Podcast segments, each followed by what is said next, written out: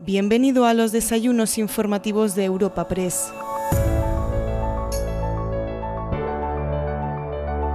Comenzamos un nuevo capítulo de los Desayunos Informativos Madrid de Europa Press. En esta ocasión te damos la bienvenida al encuentro celebrado con la candidata del Partido Socialista a la Alcaldía de Madrid, Reyes Maroto.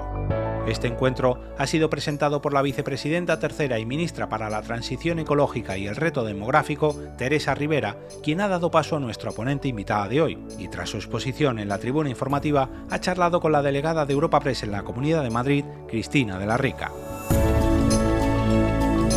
El desayuno informativo Madrid que te ofrecemos a continuación cuenta con el patrocinio de Gran Thornton, Ibercaja, Meeting Place Castellano 81 y Valdecarros Madrid escuchamos al presidente ejecutivo de Europa Press, Asís Martín de Caviedes, dando la bienvenida a todos los asistentes al encuentro. Buenos días a todos y a todas.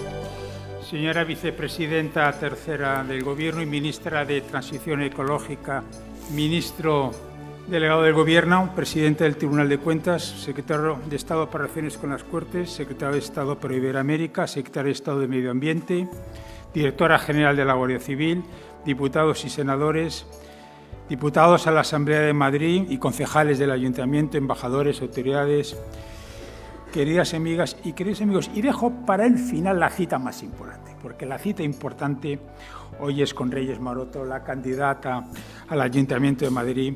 Querida Reyes, de verdad, me hace una ilusión personal y creo que lo puedo decir en nombre propio de Europa Press y de todos los que estamos aquí, que seas tú hoy la protagonista. Muchas gracias de corazón por ser tú. Y bienvenidos todos, como decía, a los desayunos de Madrid de Europa Press que patrocina Gran Thornton, Valdecarros e Ibercaja. Me hubiera gustado mucho, Reyes, presentarte yo, pero ciertamente hay aquí en la sala alguien mucho más importante que yo que va a hacer la labor de presentarte, que es nuestra vicepresidenta del Gobierno. Por favor, vicepresidenta, ocupa tú.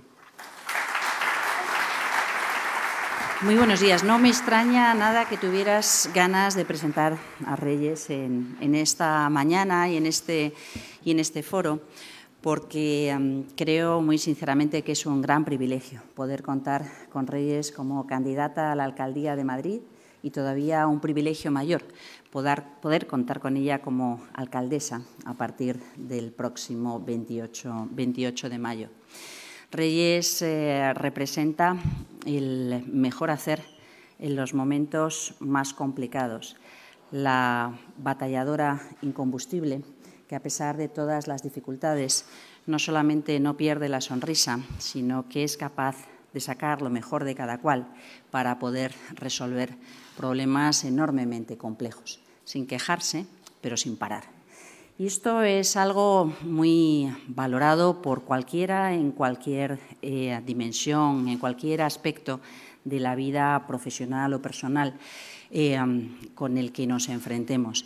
Pero todavía más cuando se trata de gestionar agendas tan complicadas como las que le han correspondido en calidad de ministra de Industria, Comercio y Turismo, todavía más en calidad de alcaldesa de una gran ciudad de una gran capital, que no puede olvidar su futuro pensando en su pasado y en su presente, en las oportunidades que no se deben dejar pasar y en la necesidad de construir una ciudad asequible, viable, sana, saludable para todos, no solamente para unos pocos, para todos.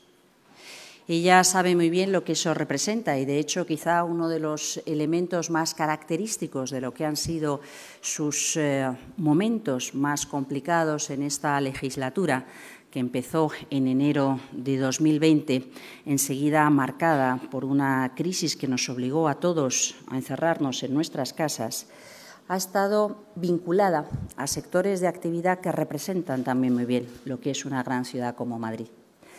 ¿Qué ocurre con el pequeño comercio y el comercio de proximidad? ¿Qué ocurre con esa parte tan importante de nuestra actividad económica, de nuestro empleo, como es el turismo? ¿Qué ocurre con el tejido industrial? ¿Qué impacto tiene eso en el territorio, pero sobre todo en las personas? ¿Cómo se puede acompañar una transformación que es inevitable sin perder de vista las raíces sociales, el compromiso con los ciudadanos.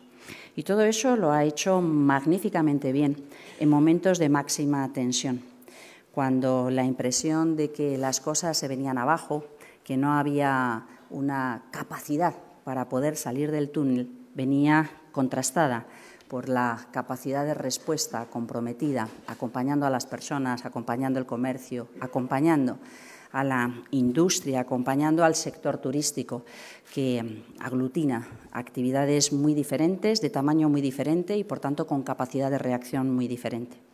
Cuando eso lo trasladamos a una gran ciudad y vemos los desafíos que tiene por delante, enseguida se cruza, como decía antes, con aspectos sociales de desigualdad. Nunca debemos olvidar que Madrid es la comunidad autónoma más desigual de España, con los índices de renta más alta, pero también con los índices de pobreza más elevados.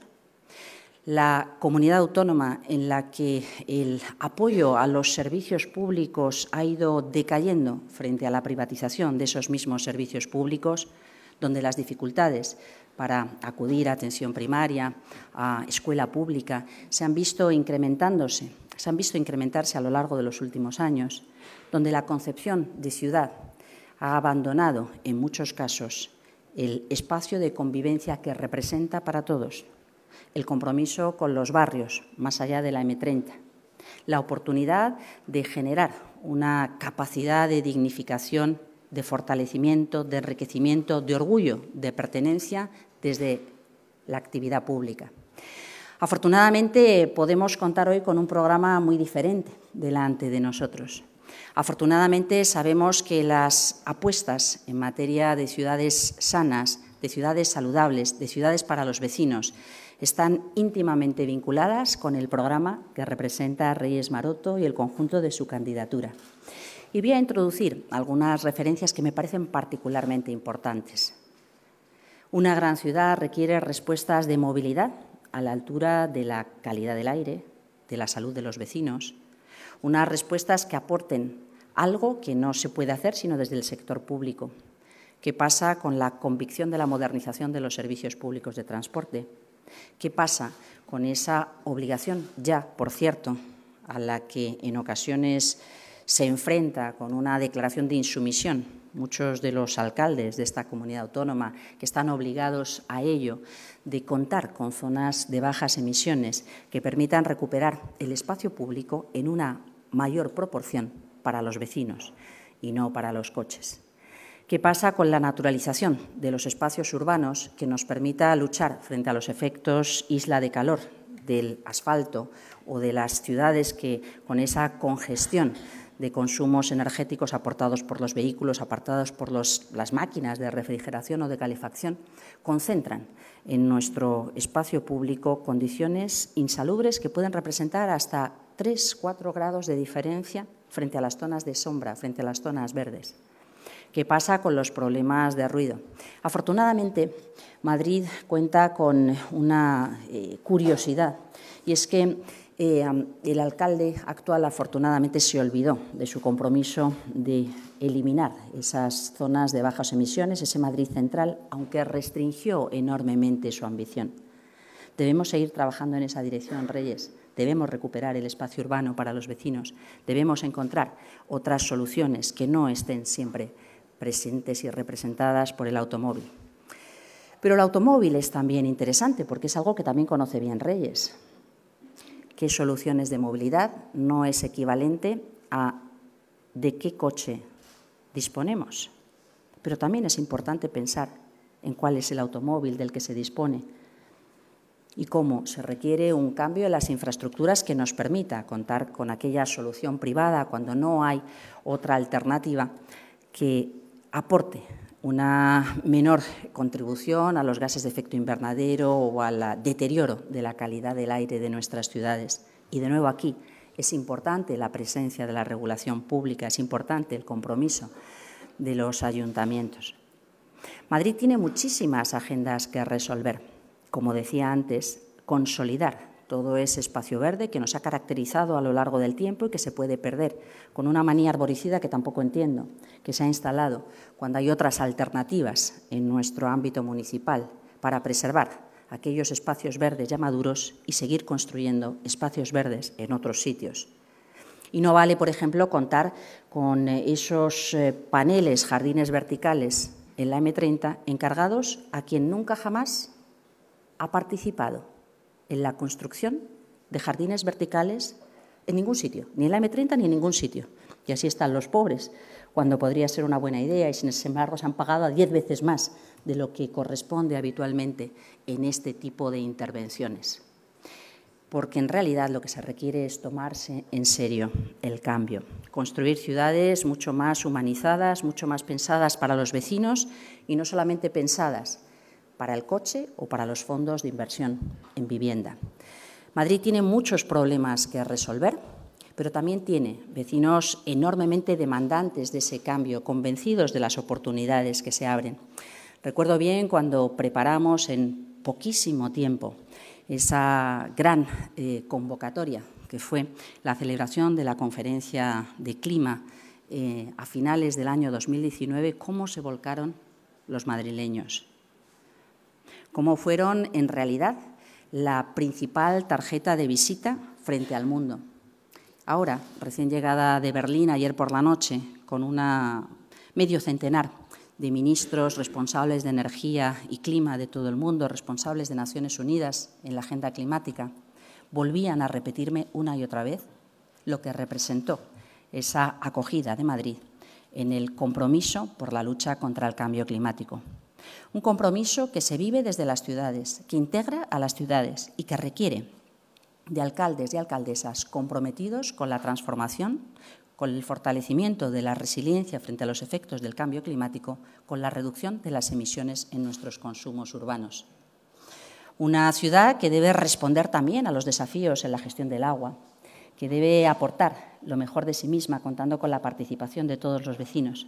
Y dentro de todo ese programa, querida Reyes, también te agradezco enormemente la posibilidad que me brindaste de conocer de cerca esa gran eh, oportunidad, ese gran programa de conectar espacios verdes de gran calado, con un peso histórico muy notable, cuyo atractivo a veces genera la tentación, de nuevo, de quedar sometidos al yugo de la privatización para que solo unos pocos aprovechen, buscando la conexión, la construcción de un gran corredor verde en el nordeste de Madrid. No es seguramente el único proyecto que nos vas a contar hoy, pero sí es un proyecto especialmente emblemático, que acerca a los vecinos la realidad de su patrimonio histórico, no solamente el patrimonio histórico construido, también de la gestión de un patrimonio histórico de huertas y jardines, de gestión del agua, de minas de agua, absolutamente fundamental, pero que representa muy bien de lo que somos capaces cuando nos proponemos cómo resolver los problemas a los que nos enfrentamos los madrileños. Querida Reyes, estamos deseando verte alcaldesa de Madrid en muy poco tiempo y poder seguir colaborando para hacer de Madrid la ciudad más verde, más sostenible, más amigable, más atractiva del mundo. Muchas gracias. Muchas, muchas gracias. Le ha faltado decir que ese eje verde es eh, la unión de la Quinta de los Molinos, Torrearias y El Capricho, que estuvo visitando conmigo hace pocos días. Y del proyecto no solo se enamoró, sino que estoy segura que desde el Ministerio nos van a ayudar para configurar ese eje verde eh, que necesita efectivamente del compromiso de todas las, administraciones. Bueno, yo primero quiero agradecer a SIS, a Javier, también a Cristina, vuestra invitación, eh, permitirme también agradecer a la vicepresidenta tercera, ministra de Transición Ecológica y Reto Demográfico, sus cariñosas palabras. Eh, yo quiero destacar también algunas características que tiene Teresa y que sin duda nos hacen estar muy orgullosos a los ministros y ministras eh, del Gobierno de España, que es su capacidad de liderazgo y también determinación para afrontar eh, problemas eh, que hemos tenido que, en la agenda en, estos años complejos, como han sido la crisis climática, o la crisis energética. Hemos visto fotos de Teresa liderando los grupos de decisión y aprobando medidas tan importantes como eh, el mecanismo ibérico que está haciendo que hoy sea eh, más llevadero el incremento de los precios energéticos que empresas y consumidores estamos asumiendo. Así que ese liderazgo, esa determinación es también la que necesitamos en esta maravillosa ciudad de Madrid, en la que sin duda tenemos muchos desafíos, pero necesitamos buenas políticas públicas para enfrentar los cambios necesarios y, sobre todo, veréis en mi intervención, no hay tiempo que perder. Necesitamos ya, a partir del 29 de mayo, desplegar una agenda eh, necesaria para Madrid, donde efectivamente los madrileños estén en el centro. Me vais a permitir saludar también a mi querido amigo y ministro eh, Miquel Iceta, ministro de Cultura y, de Deportes. Eh, también nos acompañan dos secretarios de Estado. En la sala Medio Ambiente, querido Hugo, y Relaciones eh, con las Cortes, eh, mi querida también directora general de la Guardia Civil, Mercedes, y secretaria general de la agrupación Madrid Ciudad, embajadores, diputados, senadores, alcaldes, concejales, representantes empresariales y sindicales también. Eh, representantes de asociaciones de personas con discapacidad y asociaciones vecinales de Madrid y, por supuesto, a los medios de comunicación, agradecerles que hoy nos acompañen en este desayuno. Teresa se ha referido en su intervención a la emergencia climática como uno de los grandes desafíos que tenemos que abordar en las ciudades, donde los problemas derivados de la contaminación, de las islas de calor, afectan a la salud, especialmente a las personas mayores y también a los colectivos más vulnerables. Según la Agencia Europea de Medio Ambiente, la contaminación atmosférica sigue siendo el mayor riesgo medioambiental para la salud en Europa y se necesitan medidas más ambiciosas para cumplir las directrices tanto de la Organización Mundial de la Salud como de la propia Unión Europea. Una Unión Europea que ha puesto nuevos límites a los contaminantes para el año 2030 y Madrid en estos momentos duplica muchos de estos límites porque el modelo del Partido Popular está basado en el negacionismo climático y Almeida se le va a recordar como el alcalde que más arbolado y zonas verdes ha destruido, pero también como el defensor del uso del coche privado frente al peatón. Durante el mandato de Almeida, Madrid ha perdido más de 78.000 árboles maduros en sus calles y en sus parques, una muestra del deterioro de la masa arbórea consolidada en la ciudad que va mucho más allá de los estragos que causó Filomena. De hecho, las plantaciones realizadas por el ayuntamiento tras el temporal de Filomena que se han dispuesto en los márgenes de la M30, la M40, incluso en la M45, han obviado que estos árboles necesitan cuidados, que necesitan riego para poder crecer. El resultado de esta mala gestión se resume en que tenemos menos árboles maduros en la ciudad, pero también tenemos un cementerio de arbolitos en la periferia. Otro problema lo encontramos en la reforma que está haciendo el actual equipo de gobierno en las zonas verdes, pavimentando con zahorra varios parques, como en Aluche o el Parque Calero en Ciudad Lineal, que se han convertido en zonas estanciales y caminos de tierra grises, atacando la base de los ecosistemas urbanos. El tráfico rodado es también el principal eh, problema y causa de contaminación en Madrid según una investigación sobre el impacto de la contaminación global en la salud pública publicado por la revista The Lance, Madrid es el área metropolitana europea con más muertes evitables por el exceso de contaminación provocada por el dióxido de nitrógeno, que, como saben, es un gas tóxico asociado al tráfico rodado. Si la capital española tuviera la calidad del aire de Reykjavik, que es la ciudad que tiene la atmósfera más limpia, se salvarían 2.179 vidas en Madrid. El triunfalismo del ayuntamiento con campañas como Madrid por fin respira, junto a las declaraciones de responsable del medio ambiente, dan a entender que no se pondrán en marcha nuevas medidas importantes para reducir la contaminación.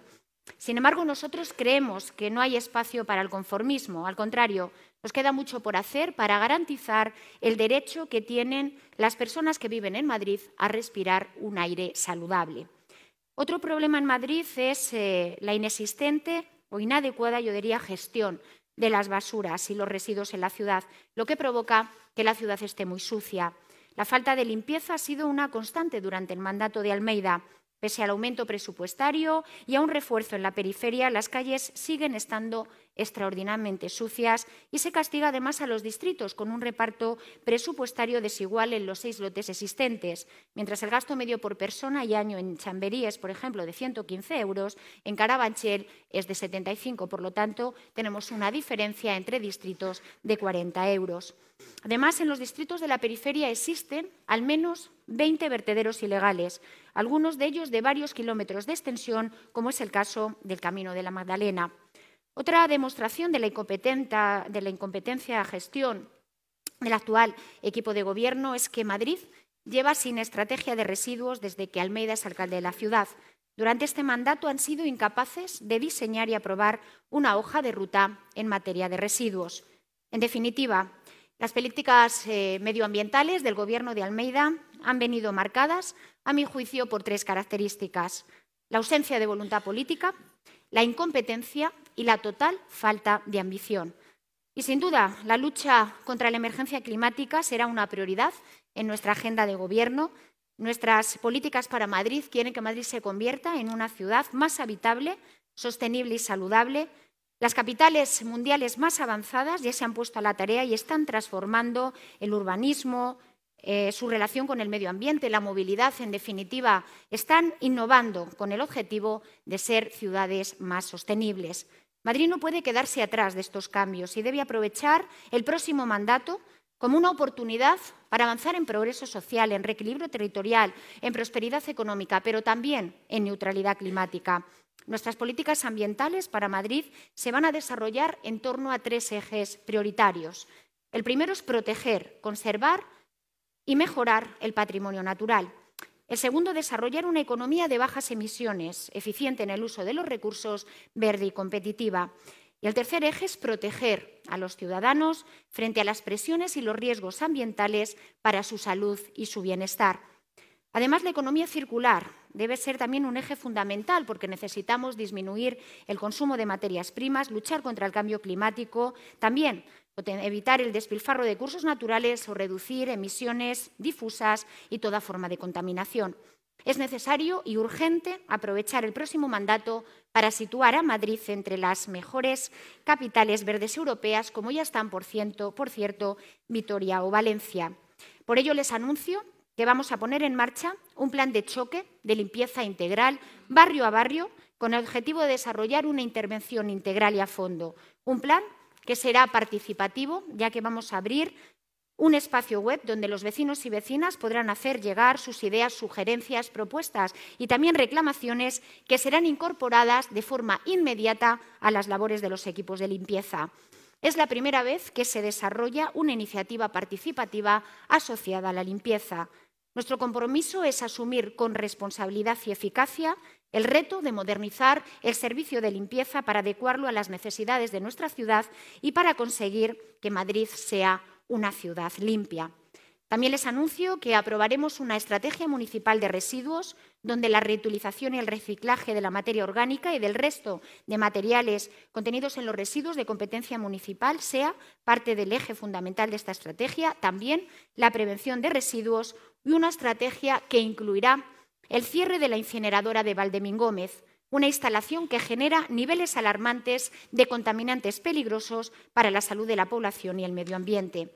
Con este cierre atendemos además las demandas de muchas asociaciones vecinales, también de grupos ecológicos que llevan tiempo reclamándolo, porque nuestro objetivo es alcanzar el residuo cero, evitando que los materiales que contienen los residuos tengan que enterrarse en vertederos o incinerarse.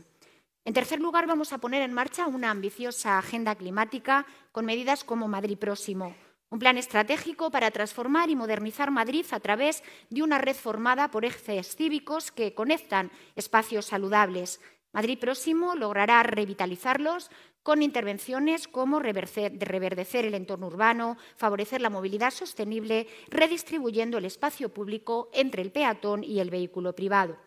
En cuarto lugar, vamos a renaturalizar, reequilibrar y transformar nuestro tejido urbano desde el interior de la ciudad hasta los barrios de la periferia, con el objetivo de mejorar la calidad de vida de los vecinos y vecinas siguiendo la regla 330-300. Es decir, toda la ciudadanía deberá ver al menos tres árboles desde su hogar tener al menos un 30% de cobertura vegetal y deberán tener a no más de 300 metros un parque, un espacio verde público de calidad.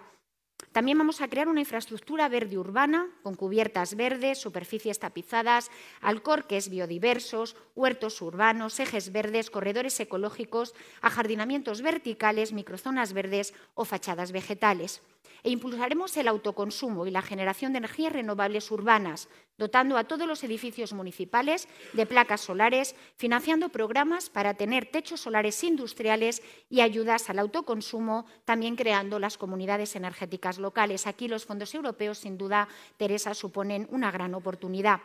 Queremos reducir también los impactos de la contaminación acústica y lumínica que causan actualmente problemas de salud a los vecinos, además de constantes molestias.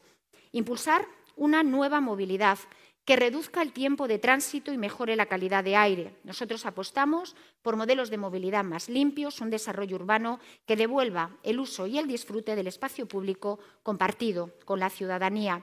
Pondremos en marcha la estrategia de movilidad sostenible, segura y conectada, que apueste por el transporte descarbonizado, la intermodalidad, también manteniendo el transporte público como eje vertebrador. Mejoraremos la empresa municipal de transporte, renovando la flota con el objetivo de que cuanto antes sea 100% eléctrica, apostando por la movilidad ciclista, construyendo una auténtica red de carriles bici seguros, recuperando el servicio de Bicimat para que llegue a todos los barrios de Madrid. Y también queremos acelerar la movilidad sostenible y para ello vamos a aumentar la red de puntos de recarga público, electrolineras de vehículos eléctricos en toda la ciudad. En definitiva, nuestro programa de Gobierno aborda la emergencia climática como una prioridad, con propuestas ambiciosas que mejorarán la calidad de vida de los madrileños, que situarán a Madrid como una referencia internacional en la mitigación y la adaptación al cambio climático. Frente al negacionismo climático del Partido Popular, los socialistas vamos a trabajar por un Madrid más habitable, sostenible y saludable. Me gustaría también en este punto hacer una referencia a las personas mayores, ya que la crisis climática tiene un mayor impacto en la salud de eh, nuestros mayores. Madrid está inmersa en un proceso de envejecimiento poblacional. El 23 el 20,3% de la población de la ciudad tiene más de 65 años, frente al 13,3% que tiene entre 0 y 14 años. Hay además diferencias entre distritos que hay que tener en cuenta, siendo los distritos más envejecidos Chamberí, Moratalaz y Retiro. Y por ello debemos tener en cuenta, como decía Teresa, no solo el presente, sino también el futuro en el diseño de las políticas públicas del municipio. Nuestra prioridad es convertir a Madrid en una ciudad amable y de buen trato con las personas mayores, en la que los mayores participen y decidan sobre su modelo de ciudad. Por ello, les anuncio que vamos a desarrollar el eje social de Madrid próximo en torno a una estrategia de longevidad en el marco de una ciudad cuidadora y de lucha contra la soledad no deseada de las personas mayores. Una estrategia ligada a la necesidad de reforzar los entornos comunitarios y la adaptación de los hogares para evitar en todo lo posible la institucionalización de las personas mayores en residencias, para que puedan vivir el máximo tiempo posible en sus hogares con servicios públicos de calidad. Y para ello mejoraremos la atención a domicilio, ajustando las horas de servicio y reforzando la teleasistencia avanzada. Nuestra estrategia para el desarrollo de Madrid próximo con las personas mayores tendrá en cuenta indicadores como la vivienda, el barrio, el transporte, los servicios sociales o de salud, tal y como lo están haciendo las ciudades más avanzadas en el concepto de ciudad cuidadora. Nuestro modelo, si gobernamos la Comunidad de Madrid, es poner en marcha un sistema público de servicios sociales para que las personas mayores tengan zonificadas los centros residenciales y desde el ayuntamiento se le presten los servicios comunitarios en su entorno y con ello puedan mantener sus relaciones familiares y sociales. En Madrid, una de cada cuatro personas mayores de 65 años vive sola una soledad que afecta en mayor medida a las mujeres. Nuestra estrategia de longevidad contempla la lucha contra la soledad no deseada de las personas mayores con medidas transversales donde se priorizan las acciones de salud y los servicios sociales. Algunas de estas medidas son, por ejemplo, la creación del Observatorio Municipal de la Soledad no deseada. Revisaremos también la actual estrategia municipal para reforzar su acción en este ámbito y también estableceremos acciones coordinadas entre Madrid Salud y la Dirección General del Mayor, porque en los ámbitos, como digo, de salud y asuntos sociales es donde se han detectado las principales prioridades y necesidades de servicios públicos a la población mayor. En definitiva, vamos a desarrollar el eje social de Madrid próximo para que Madrid sea una ciudad amable y de buen trato con las personas mayores. Y para terminar, quiero referirme a las personas con discapacidad, ya que ayer, 3 de mayo, celebramos en España el Día Nacional de la Convención Internacional sobre los Derechos de las Personas con Discapacidad de Naciones Unidas. Y quiero reconocer el trabajo de Ana Lima, número 8 de mi candidatura, su extraordinario trabajo y el impulso que realizó desde la Secretaría de Estado de Servicios Sociales en el Gobierno de España para su aprobación en 2019. Madrid cumple las condiciones suficientes para ser la capital europea ejemplar en la aplicación del Convenio Internacional de los Derechos de las Personas con Discapacidad de la ONU. Sin embargo, nos queda mucho recorrido para ser esa ciudad ejemplar. Y los socialistas creemos que Madrid puede serlo, yo diría debe serlo. Y para ello es necesario una voluntad política real que reconozca a la ciudadanía con discapacidad residente en nuestra ciudad, unas 215.000 personas, como ciudadanos de pleno derecho. Para ello, si gobernamos, vamos a crear la Dirección General de Políticas Municipales de Discapacidad, una dirección general que estará adscrita directamente a alcaldía porque queremos ofrecer una auténtica agenda transversal, coordinando con todas las áreas del ayuntamiento. En definitiva, nuestra prioridad es hacer de Madrid una ciudad inclusiva y respetuosa con las personas con discapacidad. Y me gustaría terminar eh, con unas palabras de Enrique Tierno que decía, la ciudad y la naturaleza son amigas y no enemigas, próximas y no ajenas.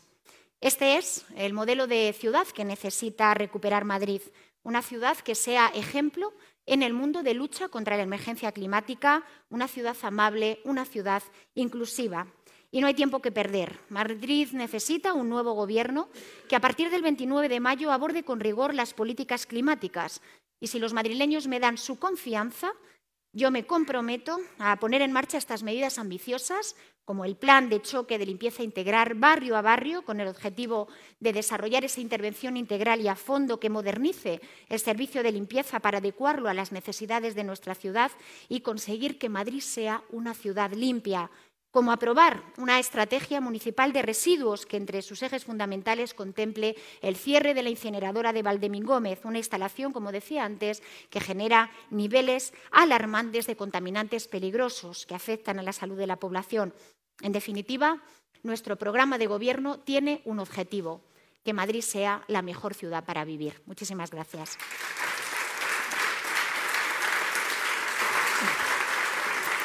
Buenos días a todos. Muchas gracias, eh, Reyes Maroto, y bienvenida a los Desayunos Madrid.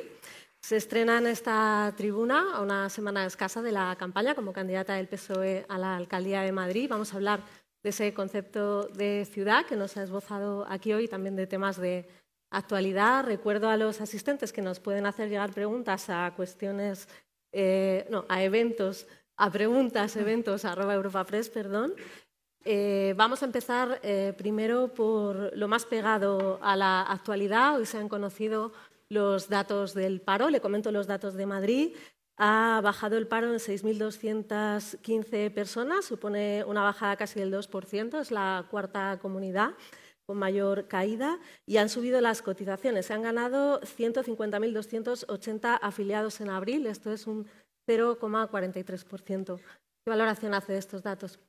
Bueno, los, datos responden a una tendencia eh, que estamos observando en el último año, donde a pesar del catastrofismo, sobre todo de las derechas que han votado en contra de la reforma laboral, del salario mínimo interprofesional, en contra también de la aplicación de los fondos europeos, pues la realidad es que la respuesta que desde el Gobierno se ha dado a las sucesivas crisis, primero la pandemia y ahora las consecuencias de la guerra, pues están teniendo unos resultados extraordinarios desde el punto de vista de la creación de empleo, de la reducción del paro, pero también de la creación de riqueza, como vimos la semana pasada con los datos de crecimiento del PIB primer trimestre. Por lo tanto, Madrid se suma a los buenos resultados que, como consecuencia de recetas distintas a las que aplicaron en el Partido Popular a la anterior crisis financiera inmobiliaria, recetas que nosotros llamamos neoliberales porque respondían a los intereses de muy pocos, empobreciendo a la mayoría social. Lo sabemos muy bien aquí en Madrid con las consecuencias que tuvo, por ejemplo, la ley del suelo, que hizo que muchos madrileños, yo diría la mayoría social, nos empobreciésemos para adquirir una vivienda a unos costes eh, enormes que hoy, pues gracias a eh, la ley de vivienda, pues eh, desarrollamos el quinto pilar de bienestar y eso nos ayuda a abordar no solo los buenos resultados económicos, sino también ampliando nuestra base de derechos. Este año hemos vivido momentos de tensión. En el 2 de mayo ese choque entre la comunidad y el Gobierno, podría decirse esa guerra de protocolos. Usted estuvo en el acto. ¿Qué balance hace del acto en sí y si cree que se ha hecho un uso partidista de esa polémica por ambas partes? Bueno, estamos acostumbrados a que el Partido Popular, eh, tanto la comunidad como el ayuntamiento, utilicen las instituciones de manera partidista. Este es un hecho más, pero llevamos eh, muchos años denunciando este uso partidista de las instituciones. Y yo no quiero hablar de la polémica, porque creo que los que perdieron fueron los madrileños y madrileñas. Era la fiesta eh, de los eh, que vivimos en Madrid y creo que se vio empañada por un hecho que no se tenía que haber producido, porque creo que en la casa de la Puerta del Sol cabemos todos y sobre todo las instituciones. Eh, recogiendo esto que dice, que cree que no se tenía que haber producido, le traslado una pregunta de Fernando Jauregui, colaborador de OTR. Eh, dice, leo en un titular de un periódico madrileño de hoy, malestar en el PSOE porque la treta de Bolaños invisibilizó a sus candidatos. En la foto aparecen usted, Juan Lobato, el ministro Bolaños y el delegado Martín. Le pediría un comentario al respecto y si existe, le consta ese malestar. Repito, el malestar lo tenemos los madrileños y madrileñas, eh, porque no tenía que haberse producido ningún eh, elemento, ningún eh, incidente desde el punto de vista de representación institucional y yo lo que quiero es recuperar la normalidad institucional a partir del 29 de mayo, donde espero gobernar el ayuntamiento y tendrán cabida, porque un ayuntamiento es la casa del pueblo, todas las instituciones y desde luego todos los madrileños y madrileñas que quieran acercarse a la que es su casa. Por acabar con este asunto, eh, ¿cree que esta polémica se ha beneficiado a alguien, esa Isabel Díaz Ayuso? Sin duda no se ha beneficiado a nadie. Creo que dejamos de hablar de lo importante que es Madrid. Para mí, eh, Madrid es ahora el centro de eh, mi debate, del debate, pero no porque soy, soy la candidata al Ayuntamiento por el Partido Socialista, como he dicho en mi intervención, porque creo que eh, las políticas del Partido Popular eh, están haciendo que Madrid se pare o al menos no afronte desafíos, el cambio climático, la soledad de las personas mayores, eh, el, ámbitos que tienen que ver con la salud de la población y, por lo tanto, creo que en esta campaña de lo que tenemos que hablar es de Madrid y no darle espacio a polémicas que yo considero que no aportan nada al debate de hecho, se crean para evitar hablar de Madrid y espero que bueno, pues con el señor Martínez Almeida tenga la oportunidad para poder hablar de modelo de ciudad porque creo que es ahí donde los madrileños eh, nos tienen que eh, ver y escuchar y decidir a quién votan el próximo 28 de mayo. Vamos a hablar de su campaña. No sé si nos puede eh, avanzar dónde va a iniciar la campaña y dónde hará ese mitin de clausura y si va a estar con usted, Juan Lobato. Bueno, la campaña llevamos yo creo que ya meses todo el mundo en, la calle, ¿no? Es una campaña muy cercana. Yo soy una persona que me gusta la política útil, la política de, la calle. Lo he demostrado siendo ministra, cuando mucha gente eh, pues, eh, no creía ¿no? que la ministra pues, iba a estar presente en, en, espacios donde normalmente un ministro no está. Y por lo tanto, para mí la campaña es una campaña cercana en la calle para que conozcan nuestras propuestas, hablar eh, de Madrid y sobre todo una campaña que aborde una mirada eh, de lo que es Madrid. Madrid son 21 distritos, hay eh, sin duda problemas, pero también oportunidades en, todos los barrios que tiene esta ciudad y por lo tanto nuestra campaña quiere hablar de ese Madrid que, que, no es solo esa mirada miope que tiene el alcalde centrándose en pocos eh, proyectos para él emblemáticos, eh, como el que acaba de anunciar en las Cinco Torres, eh, con una renaturalización que lo que hace es ocultar 17 carriles para coches en, en, un subterráneo. Para nosotros, Madrid próximo, la ciudad de proximidad, los barrios van a ser el centro de nuestra campaña, porque es ahí donde claramente los madrileños y madrileñas van a ver cómo abordamos eh, de una manera distinta eh, los problemas que tiene Madrid, que, insisto, depende mucho del barrio, depende mucho del colectivo al que nos estamos dirigiendo y, sobre todo, creo que hay un momento para el cambio y lo tenemos que aprovechar. El Partido Socialista siempre sale a ganar, pero yo creo que esta vez tenemos un buen proyecto, tenemos una buena candidatura y me acompañan algunos de los compañeros que van en esa candidatura. Eh, Madrid no es cualquier ciudad, es eh, la capital de España, es una ciudad que tiene que ser reconocida en el mundo eh, por algunas características y yo creo que abordar ¿no? la crisis climática con ambición y con seriedad, además ¿no? de la agenda social, que, hoy he hablado de nuestros mayores, la soledad o de las personas con discapacidad hacen de nuestro proyecto pues, un proyecto que empatiza con la mayoría social y que esperemos que muchos madrileños eh, nos apoyen. Me preguntaba por la fecha concreta y el lugar para animar a los madrileños a escuchar sus propuestas. Pues no sé cuál va a ser al final el, último mitin, porque estamos haciendo lo que llamamos los mítines de barrio, eh, contando el proyecto de Madrid Próximo, el que yo me he referido, eh, que es un proyecto transformador de la ciudad, el más ambicioso de los últimos 30 años. Hemos presentado ya el eje del Prado eh, con un cambio en el espacio público necesario, porque estamos preservando también el paisaje de la luz, un paisaje que, como sabe Miquel Iceta, eh, desde el Gobierno estamos protegiendo con una inversión de más de 15,2 millones de euros. Además, eh, con la generosidad eh, de que desde Turismo hemos podido, a través de Cultura, mejorar esos espacios. Hemos presentado también el eje de prosperidad.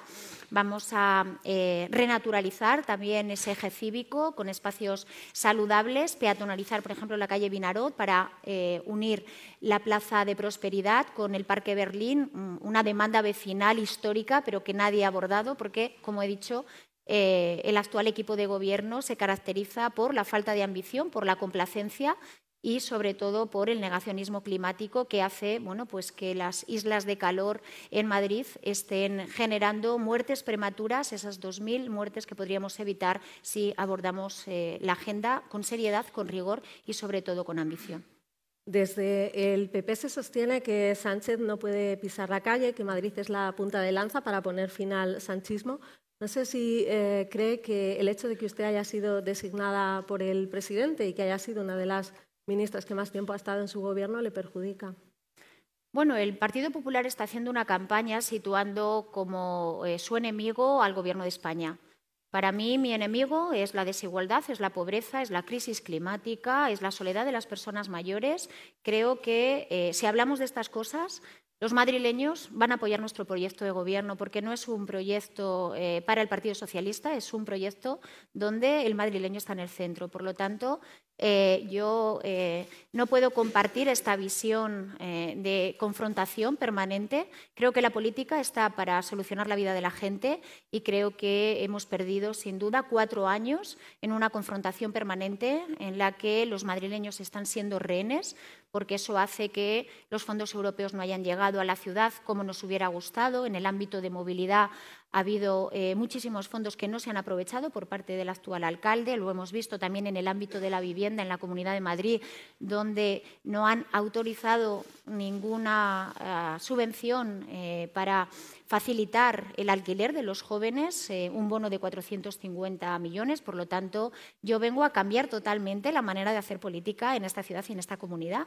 basándola en el diálogo que he practicado durante cuatro años y que ha tenido resultados como la resolución de la crisis de Avenida de la crisis de Siro, de la crisis de Nissan, digo por poner algunos ejemplos concretos de que cuando dejamos las diferencias partidistas y nos centramos en lo importante, que son los problemas que tiene la gente en el día a día, insisto, para mí eh, los enemigos son la desigualdad, la pobreza, la falta de calidad de aire en esta ciudad, eh, la crisis climática y creo que bueno, hay una mayoría social en Madrid que responde a, las necesidades que tienen las administraciones de resolver esos problemas y yo espero conectar con esta mayoría social y dejar de hablar de confrontación entre administraciones y hablar de diálogo, de consenso y de acuerdos.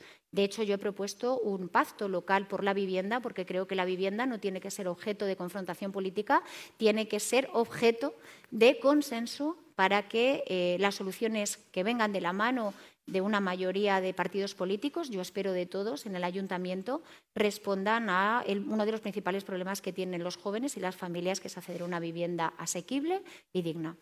Ahora hablaremos de propuestas concretas, pero cuando usted presentó su lista definió al PSOE como un partido de la gestión frente a la propaganda de la ilusión. ¿A quién sitúa en ese otro extremo? Bueno, yo no quiero, eh, como digo, mm, calificar a, otras fuerzas que concurren a, la alcaldía. Eh, lo que digo es eh, el obvio, cómo nosotros abordamos las cosas cuando eh, tenemos que hacer frente a problemas, pero también a oportunidades.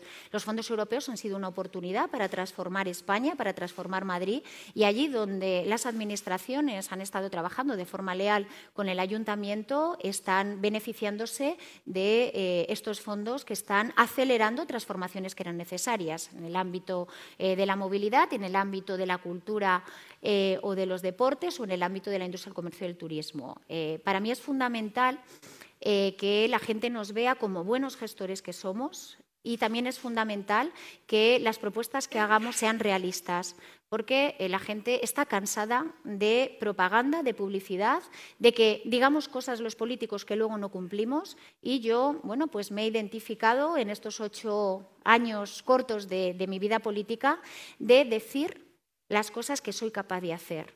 Y esto para mí es fundamental porque esto genera confianza y hay que recuperar la confianza en la política. La política es lo mejor que tenemos para consolidar la democracia en nuestro país. Por lo tanto, frente a la propaganda, a la publicidad, a cosas que nos encantaría y que sería el ideal, a mí me gusta el realismo, la concreción eh, decir las cosas que podemos hacer y no eh, confundir a los madrileños con promesas incumplidas que luego desaniman también a la gente eh, en el voto y para mí es fundamental la confianza que confía en el Partido Socialista y en el Partido Socialista, como digo, en Madrid, que en lo local es donde se nota antes la acción pública, es donde antes llegamos al problema del vecino, donde antes podemos aprovechar las oportunidades que tiene la ciudad. En su lista eh, hay mucho cargo del Gobierno, gente que viene del ámbito nacional, supongo que es para poner en valor esa gestión de la que hace gala, pero ¿qué peso tiene el grupo municipal que acompañó a PEPU? Bueno, tiene mucho peso. De hecho, nos acompañan algunos compañeros. Para mí es fundamental el trabajo que ha hecho el Grupo Municipal durante estos años. Un trabajo a veces poco reconocido eh, por la opinión pública o incluso eh, en el ámbito eh, de, los vecinos y vecinas. Y yo quiero poner, por supuesto, en valor todo ese trabajo. Me acompañan en la lista muchas personas que han estado ya en, en el grupo, pero también gente nueva que necesitamos también darle una oportunidad. ¿no? Nos acompaña, por ejemplo, y está aquí Antonio Giraldo, eh, por el que yo he apostado, porque creo que tiene una visión transformadora de ciudad con, Madrid próximo, que es lo que necesita Madrid. Eh, María Caso es una persona también muy joven que viene del mundo del emprendimiento, además una mujer que creo que es importante visibilizar ¿no? a mujeres jóvenes líderes en los ámbitos en los que están ahora desarrollando su actividad. y para mí, como digo, el grupo municipal, pero el propio partido, creo que es fundamental y que encontramos no solo dentro del partido, sino fuera de él, a personas con las que yo he querido pues, eh, eh, iniciar ¿no? este proyecto, un proyecto eh, que para mí es un proyecto de, de, tiempo. Cuando me preguntan, ¿te vas a ir? Yo os digo que no. yo no abordo las cosas de forma cortoplacista, al revés, tenemos un proyecto de modernización de la ciudad que necesitamos dos mandatos para poderlo ejecutar y que se vean los resultados. Hay cosas muy, eh, digamos, del día a día. El plan de choque de limpieza barrio a barrio es algo que vamos a poner en marcha en los 100 primeros días de gobierno, eh, pero eh, abordamos con, con una gran ambición un proyecto para la ciudad que creemos que necesita la ciudad y que Madrid tiene que competir en las grandes ligas de ciudades europeas y mundiales. Para nosotros es fundamental ser un referente internacional, pero centrando en el vecino, en el que al final y al cabo se va a beneficiar de un cambio de políticas públicas la acción del Gobierno.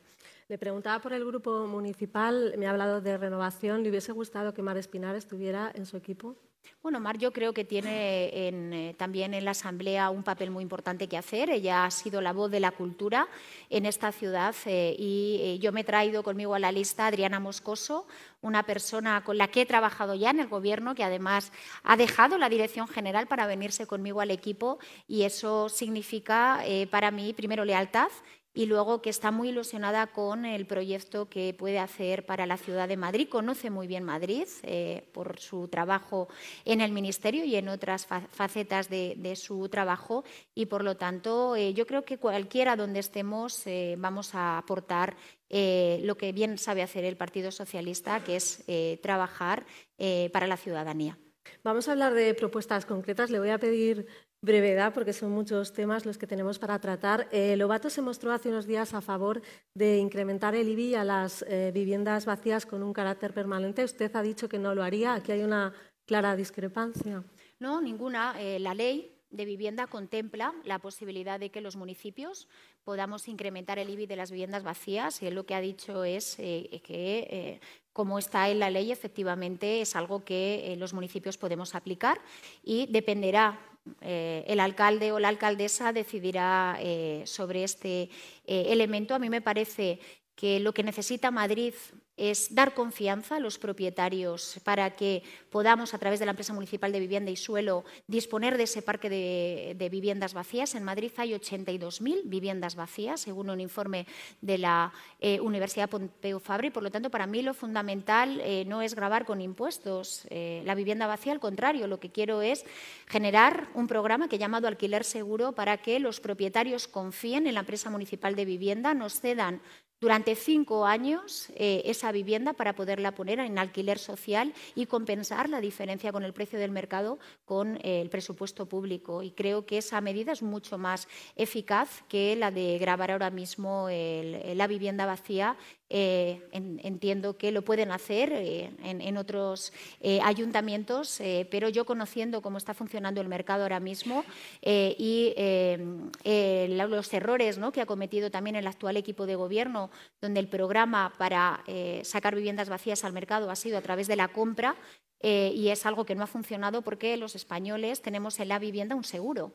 Es para nosotros un elemento de seguridad de cara a nuestra jubilación y de cara también a eh, lo que les dejamos ¿no? a, de herencia a nuestros, a nuestros hijos, a nuestros nietos. Y por lo tanto es un programa fallido eh, que, yo critiqué desde el primer momento cuando vi qué políticas de vivienda estaba desarrollando el actual equipo de gobierno y para mí es fundamental, insisto, la confianza y ese programa Alquiler Seguro en el cual podamos liberar una parte de ese parque, 82.000 viviendas vacías. Estoy convencida eh, que va a funcionar y que nos va a permitir de una manera realista y eh, con también liderazgo que hay que tener para convencer a los propietarios de que efectivamente el eh, uso y la disponibilidad de ese parque es necesario también para los jóvenes, para las familias que se quieren emancipar y, que necesitamos eh, no solo construir vivienda nueva, sino también necesitamos poner en el mercado vivienda ya existente y para mí es fundamental dar confianza a los propietarios. Eh, materia fiscal. Ha asegurado que no va a subir los impuestos en este mandato por la llegada de los fondos europeos. Eh, ¿Debemos entender que no lo descartaría o que lo vería necesario a medio y largo plazo? No, para mí es fundamental algo que no ha hecho el señor Almeida, que es que Madrid tenga presupuestos el año que viene porque ahí es donde realmente vamos a poder hacer un modelo de transformación que Madrid necesita. Un presupuesto eh, que yo espero efectivamente sacar adelante. Lo hemos hecho durante cuatro años en el Gobierno con una conformación de fuerzas políticas compleja y yo creo que a Almeida le ha faltado también liderazgo y sobre todo convencer a los partidos políticos de la necesidad de que este presupuesto se pudiera aprobar. En ese presupuesto van a ir, de hecho, bajadas de impuestos. Eh, una es recuperar el IBI social, que no se ha podido hacer este año de nuevo porque el alcalde no ha conseguido sacar los presupuestos, y otra es también una bonificación que hemos anunciado para los comercios centenarios del 95% de la cuota del IBI. Por lo tanto, presupuestos para el año que viene fundamentales. Eh, para desarrollar nuestro plan para la ciudad de Madrid necesitamos eh, unos presupuestos muy distintos a los que tenemos ahora, donde no nos vamos a centrar en los ingresos, nos vamos a centrar sobre todo en la redistribución del gasto. Un gasto que ahora bueno, pues, eh, no aborda con seriedad y con rigor las necesidades que tiene Madrid. Almeida ve necesario cambiar la actual ley de capitalidad para dotar a Madrid de más competencias fiscales, de más financiación, de más infraestructuras. ¿Usted comparte esta idea? De ninguna manera. Almeida lo que tiene que hacer y no ha hecho estos cuatro años es ejercer las competencias que tiene y no ha hecho algo que para mí es fundamental, eh, que es exigir a la Comunidad de Madrid que en el ámbito, por ejemplo, de equipamientos públicos tan importantes para la ciudad de Madrid, como son los colegios o los centros de salud, pues eh, no se haya hecho también eh, una política no de confrontación, sino de exigencia.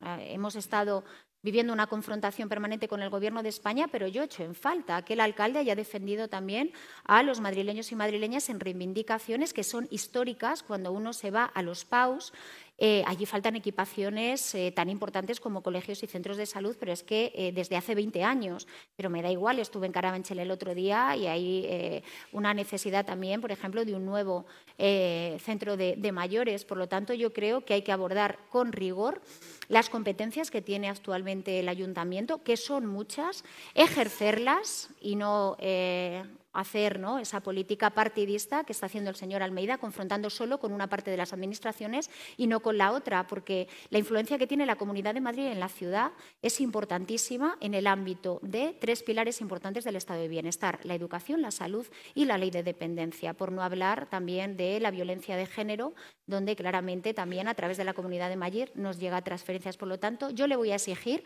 a la Comunidad de Madrid, con lealtad institucional, que cumpla sus compromisos con los vecinos y vecinas de Madrid y que todas esas infraestructuras que ya están presupuestadas se le ponga fecha de construcción y de entrega, porque lo que no puede ser es que nuestros niños estén en barracones, lo que no puede ser es que nuestros mayores o personas con discapacidad tengan que desplazarse una hora para llegar a su eh, hospital. De esto es de lo que estamos hablando también. Por lo tanto, más eh, como digo, gestión de las competencias que uno tiene, exigir a las administraciones con lealtad institucional que eh, las inversiones que están ya comprometidas para la ciudad de Madrid se hagan en el ámbito, digo por no dar solo a la Comunidad de Madrid, en el ámbito del Gobierno de España, para mí es fundamental que las inversiones comprometidas en cercanías se hagan conforme al calendario que está previsto, porque para mí la intermodalidad, la apuesta por el servicio público es fundamental para tener una mejor calidad del aire y, por lo tanto, en este ámbito, más que confrontar, lo que yo quiero ser es una aliada de las administraciones para que esas inversiones se cumplan y para eso pues hay que crear espacios de diálogo con las administraciones, incorporando también a los agentes económicos y sociales, a las asociaciones vecinales con las que estuvimos ayer y que conforman también parte de nuestro modelo de ciudad, porque para nosotros la participación ciudadana es una parte muy importante de lo que Madrid quiere ser, porque los vecinos quieren participar también en su modelo de ciudad. Eh, de todas las medidas que nos ha planteado aquí, me gustaría detenerme en esa gestión de los residuos, ese plan de choque del que nos ha hablado. Usted ha dicho que hay medidas que no se van a poder hacer en un solo mandato. Entiendo que esta podría ser una de ellas. Y ha hablado claramente aquí del cierre de Valdemingón. Me gustaría preguntarle dónde eh, irían los residuos que se están tratando ahora mismo en esa planta, teniendo en cuenta que se han llevado incluso a veces residuos de los municipios del sur. Bueno, efectivamente, la estrategia de residuos para nosotros es un compromiso político, pero es que es una necesidad. Y lo que he criticado es que el alcalde, en su mandato, en cuatro años, ha sido incapaz de aprobar una estrategia de residuos teniendo en cuenta el problema de basuras y de gestión de residuos que tiene esta ciudad. El plan de choque para limpieza de los barrios se tiene que poner en marcha desde que lleguemos al ayuntamiento. Si estamos el 29 de mayo, eh, mejor que, dejarlo. Y este va a ser un plan claramente que va a eh, limpiar una ciudad que está muy sucia.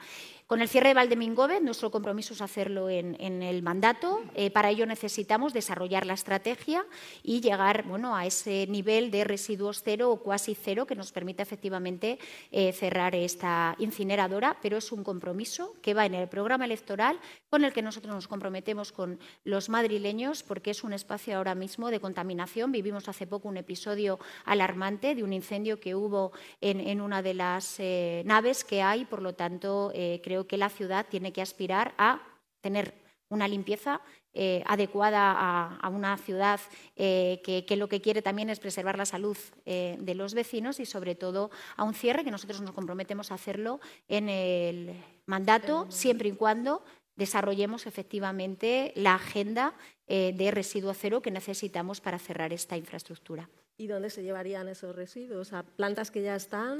Bueno, nuestra estrategia es residuo cero. Por lo tanto, no necesitamos quemar ni enterrar ningún residuo, lo que hay es que valorizar. ¿Y dónde eh, instalaría Reyes Maroto los cantones de limpieza que tantos problemas han dado en la ciudad, en una capital como esta, con tanta zona residencial? Bueno, basta hablar con los vecinos, para saber dónde hay que instalar esos cantones. Muchos de los eh, enfados que hay en las asociaciones vecinales es que no se cuenta con ellos a la hora de eh, conformar, por ejemplo, los cantones, las cocinas fantasmas, que claramente están también generando un problema de convivencia con los residentes afectados por la instalación de estas cocinas en bloques residenciales eh, y puedo eh, decir que las soluciones vienen eh, de la mano de dialogar con los vecinos, de buscar los espacios de forma que no sean elemento que en el caso, por ejemplo, de, de Latina, que estuve la semana pasada, es que lo han puesto al lado de un colegio. Mm, el ayuntamiento ha decidido en un mapa dónde se coloca el cantón sin ir al espacio a ver efectivamente cuál es el entorno en el que se va a desarrollar esa actividad. Por lo tanto, para nosotros es fundamental eh, trabajar con los vecinos, ver cuáles son los espacios más idóneos para situar esos cantones e insisto que parte de las quejas vienen de no haber contado con ellos y sobre todo de no haber eh, elegido espacios eh, donde no afecte a la convivencia, al tráfico, al ruido que esos cantones generan. Vamos a hablar de las normas urbanísticas en Madrid que no se han podido aprobar y que incluyen, entre otros temas, las cocinas fantasma de la que usted hablaba, esa moratoria y también las viviendas turísticas. Mm. Yo recuerdo que cuando usted era ministra en el 2018 impulsó una regulación donde las dos terceras partes de una comunidad de vecinos contarían a la hora de ubicar una vivienda turística. No sé qué le parece la propuesta de Unidas Podemos de ir más allá y que cuente el derecho al voto de un solo vecino. Bueno, nosotros hicimos algo que nos parecía importante eh, para que los eh, vecinos y las comunidades de vecinos eh, pudieran también decidir sobre la idoneidad o no de la apertura de viviendas turísticas, pero tenemos que ser mucho más ambiciosos y lo tenemos que hacer porque han proliferado muchas viviendas ilegales. Y en Madrid no debe caber ninguna actividad ilegal. Contra la ilegalidad, lo que tenemos que hacer desde las administraciones es poner las medidas, efectivamente, en este caso, para cerrar las viviendas de uso turístico en el caso de las cocinas fantasma, la moratoria llegó muy tarde. Eh, cuando se estaban dando las autorizaciones, que además eh, se hace primero por declaración responsable antes de que llegue la licencia, eh, ya el problema ya estaba generándose en, en, los entornos residenciales y además el ayuntamiento está mirando para otro lado. Yo he visitado algunas cocinas que están incumpliendo, por ejemplo, la legislación de ruido. Eh, con lo cual, si hubiera una inspección, esa cocina se hubiera cerrado.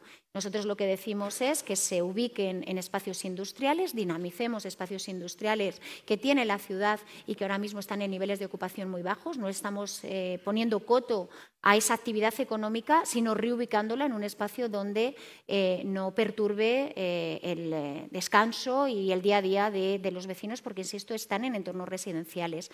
La vivienda turística este año tiene un, digo, yo creo que un marco inmejorable para poderse regular, porque en el ámbito europeo se va a aprobar un reglamento, además se va a hacer bajo el liderazgo de la presidencia española, de la Comisión Europea, que nos va a permitir regular las plataformas turísticas.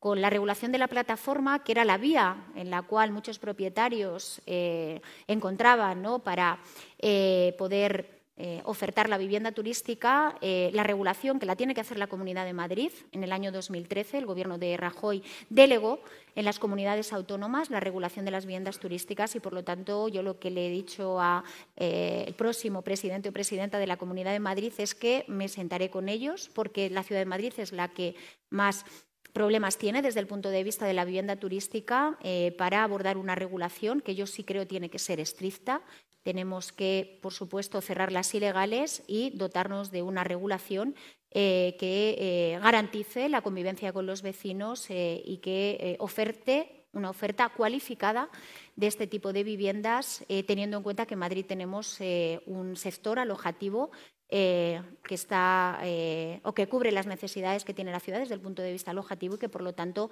la convivencia debe ser el modelo. Así que yo estaré, como digo, trabajando desde el ayuntamiento eh, para ser eh, leal al resto de administraciones, sabiendo que en la Ciudad de Madrid tenemos un problema y lo tenemos que abordar de forma seria, rigurosa y con una regulación muy estricta que creo que ahora mismo no tiene Madrid y que eso está haciendo que proliferen muchísimas viviendas ilegales.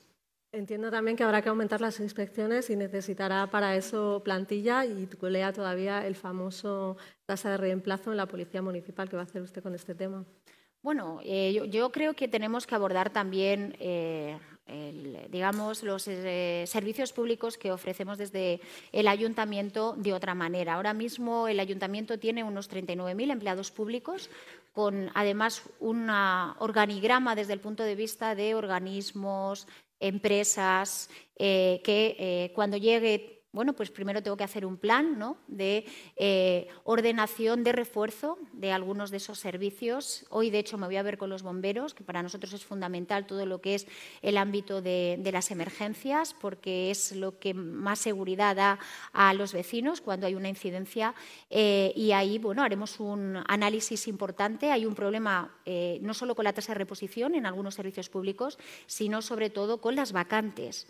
Hay servicios que tenemos vacantes que no se cubren desde hace muchos años. Estoy pensando, por ejemplo, en eh, los mayores. Estuvimos visitando varios centros de mayores en los cuales la plantilla ha pasado de ser eh, pues seis personas en un departamento a dos. Por lo tanto, no solo hay que abordar eh, la digamos, calidad de nuestros empleados públicos desde un punto de vista de la tasa de reposición, sino también desde un punto de vista riguroso de las vacantes y de por qué no conseguimos y qué hay que hacer para que esas vacantes se cubran y, por lo tanto, podamos prestar mejores servicios desde el ayuntamiento. Una pregunta eh, muy directa de Marina Artusa, corresponsal del diario Clarín de Argentina. Le pregunta si es alcaldesa de Madrid, ¿qué haría con la inmigración ilegal en la ciudad?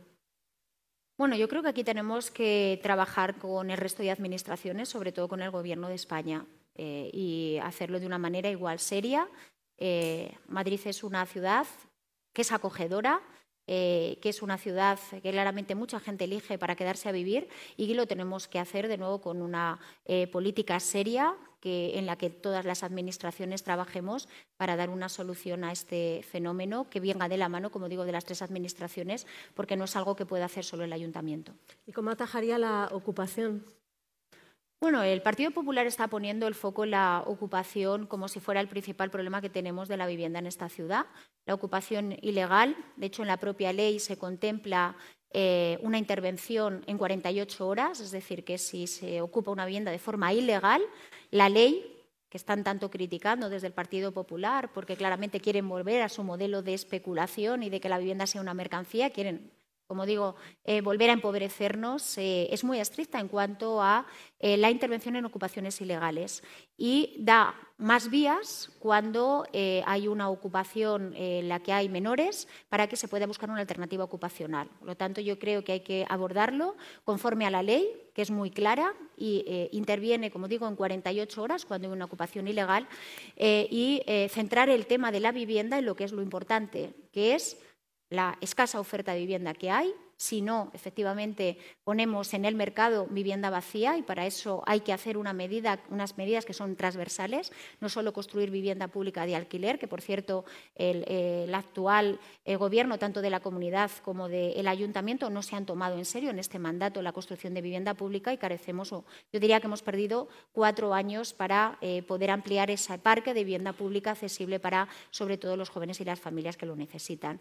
Así que seré, como digo, bueno, pues cumpliré la ley ley y, sobre todo, daré soluciones habitacionales a eh, una mayoría social de la población madrileña eh, que hoy bueno, pues se va de Madrid, se va a la periferia o se va a otras ciudades porque no tiene eh, acceso a una vivienda, a unos precios asequibles y ese empobrecimiento hace que bueno, pues estamos perdiendo talento. En el último año ha habido pérdida en el número de jóvenes y no nos podemos permitir perder el talento que tenemos en esta ciudad. Al contrario, lo que queremos es atraer el mejor talento porque eso hace avanzar también a una ciudad eh, desde el punto de vista eh, económico y social. Vamos a hablar de las expectativas y del partido. Le reitero, si puede eh, ser más breve. Eh, prácticamente todas las encuestas pronostican que Almeida va a retener la alcaldía con unos resultados menos contundentes que Ayuso. ¿Cree que una izquierda dividida en tres es la mejor fórmula para recuperar Cibeles? Bueno, nosotros como eh, Partido Socialdemócrata que somos, eh, queremos eh, la mejor ciudad y el mejor cambio para, para Madrid. Yo creo que de eso es de lo que tenemos también que hablar a los madrileños, ¿no? que el cambio es posible. Lo fue hace cuatro años, donde eh, una fuerza progresista liderada por Manuela Carmena ganó las elecciones, no pudieron gobernar, pero lo cierto es que hubo una mayoría de madrileños que votaron eh, el cambio. Y esto es lo que queremos propiciar en estas elecciones, que haya posibilidad de cambio y que las fuerzas progresistas podamos sumar para ofrecer una alternativa de modelo de ciudad al que sin duda la derecha, yo diría en este caso las derechas, eh, nos, van a, nos van a imponer porque lo que también dicen las encuestas es que el Partido Popular va a tener que gobernar con Vox. Y por lo tanto, este elemento eh, es importante que los madrileños y madrileñas lo sepan. Yo diría eh, más las madrileñas porque la agenda ideológica que tiene Vox es una agenda contra la igualdad, de las mujeres y creo que en mi candidatura, que por primera vez hay tres mujeres liderando una candidatura en el Partido Socialista, dice mucho de la importancia que le damos nosotros a las políticas de igualdad, eh, tanto desde el punto de vista de generar oportunidades para las mujeres como también desde el punto de vista de proteger, por ejemplo, a las víctimas de violencia de género. Por lo tanto, yo digo que si hay una mayoría social que vota el cambio, las fuerzas progresistas nos tenemos que eh, poner a trabajar para conformar el mejor gobierno sobre la base de un programa eh, que responda al cambio y que nos permita gobernar eh, cuatro años y yo espero liderar ese gobierno. Eh, vamos a hablar del partido. Usted ha dicho que su lista recupera la conexión con la gente. ¿Qué ha hecho mal el PSOE para llevar perdiendo votos consecutivamente desde 2003 y para no tener un alcalde socialista desde los años 80 en la capital? Bueno, yo más que hablar de lo que ha hecho mal, yo quiero hablar del presente y del futuro. Creo que eh, mi candidatura es una candidatura eh, que también el PSOE ha recibido eh, como una candidatura de medio plazo, es decir, una persona que viene a quedarse, que tiene un proyecto colectivo para la ciudad, que se basa en lo que ya ha hecho el Partido Socialista en esta ciudad. Cuando gobernamos y tuvimos claramente eh, resultados desde el punto de vista de la transformación del modelo de ciudad extraordinarios. Cuando hablas con la gente mayor, todavía se acuerda eh, de Enrique Tierno, de Juan Barranco, como grandes alcaldes para esta ciudad. Lo cierto es que hemos eh, perdido, yo creo, no el Partido Socialista, sino la ciudad de, Madrid, ha perdido mucho tiempo con alcaldes, en este caso del Partido Popular. Que no han respondido a los cambios que Madrid necesitaba. Probablemente, y eso lo compartimos, Gallardo fue un alcalde que sí tuvo una visión transformadora, eh, aunque lo centró en la calle 30, en la M30, eh, y, esa obra también nos envió de una manera dramática a los madrileños y madrileñas.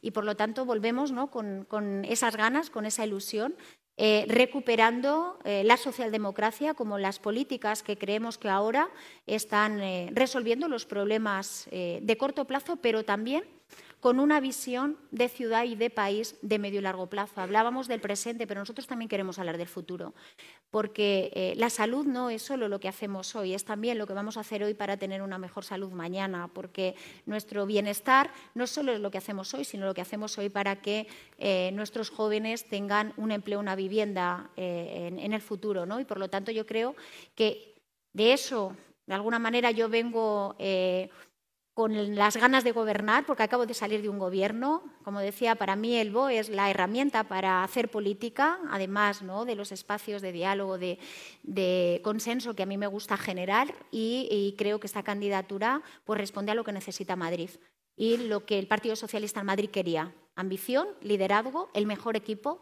y un programa que, como habéis visto, es ambicioso pero realista y con una gestión que para mí es fundamental porque es también una carta de presentación que yo hago eh, de una candidatura que creo que responde a los desafíos que tiene esta ciudad y la gestión es muy importante. Lo hemos visto en la crítica que le hago al actual alcalde, eh, no porque le quiera más o menos, básicamente es que no ha hecho nada.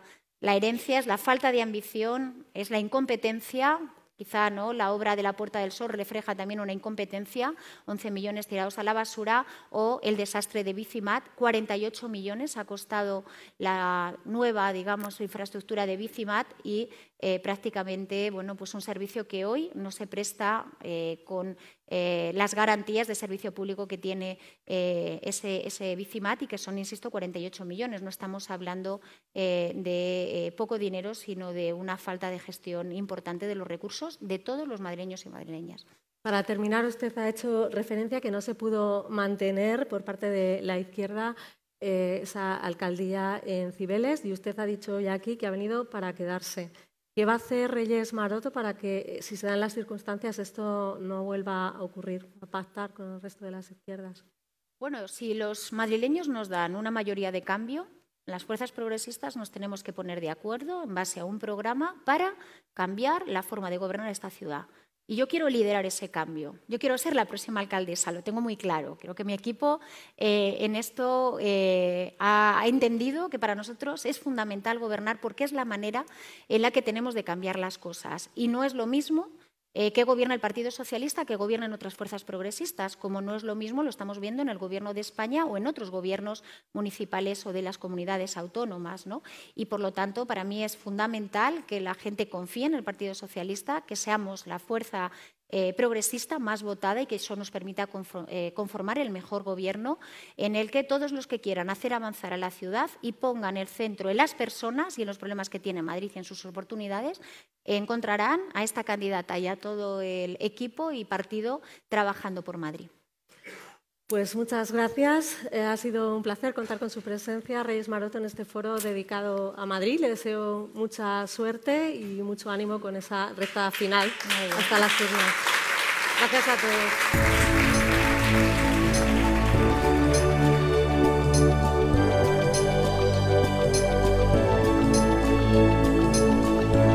Despedimos esta entrega de los desayunos informativos de Europa Press invitando a todos nuestros oyentes a descubrir el resto de episodios de este programa, así como los distintos podcasts de nuestra red a través de europapress.es barra podcast. Recuerda que puedes encontrar todos ellos en las principales plataformas de podcasting.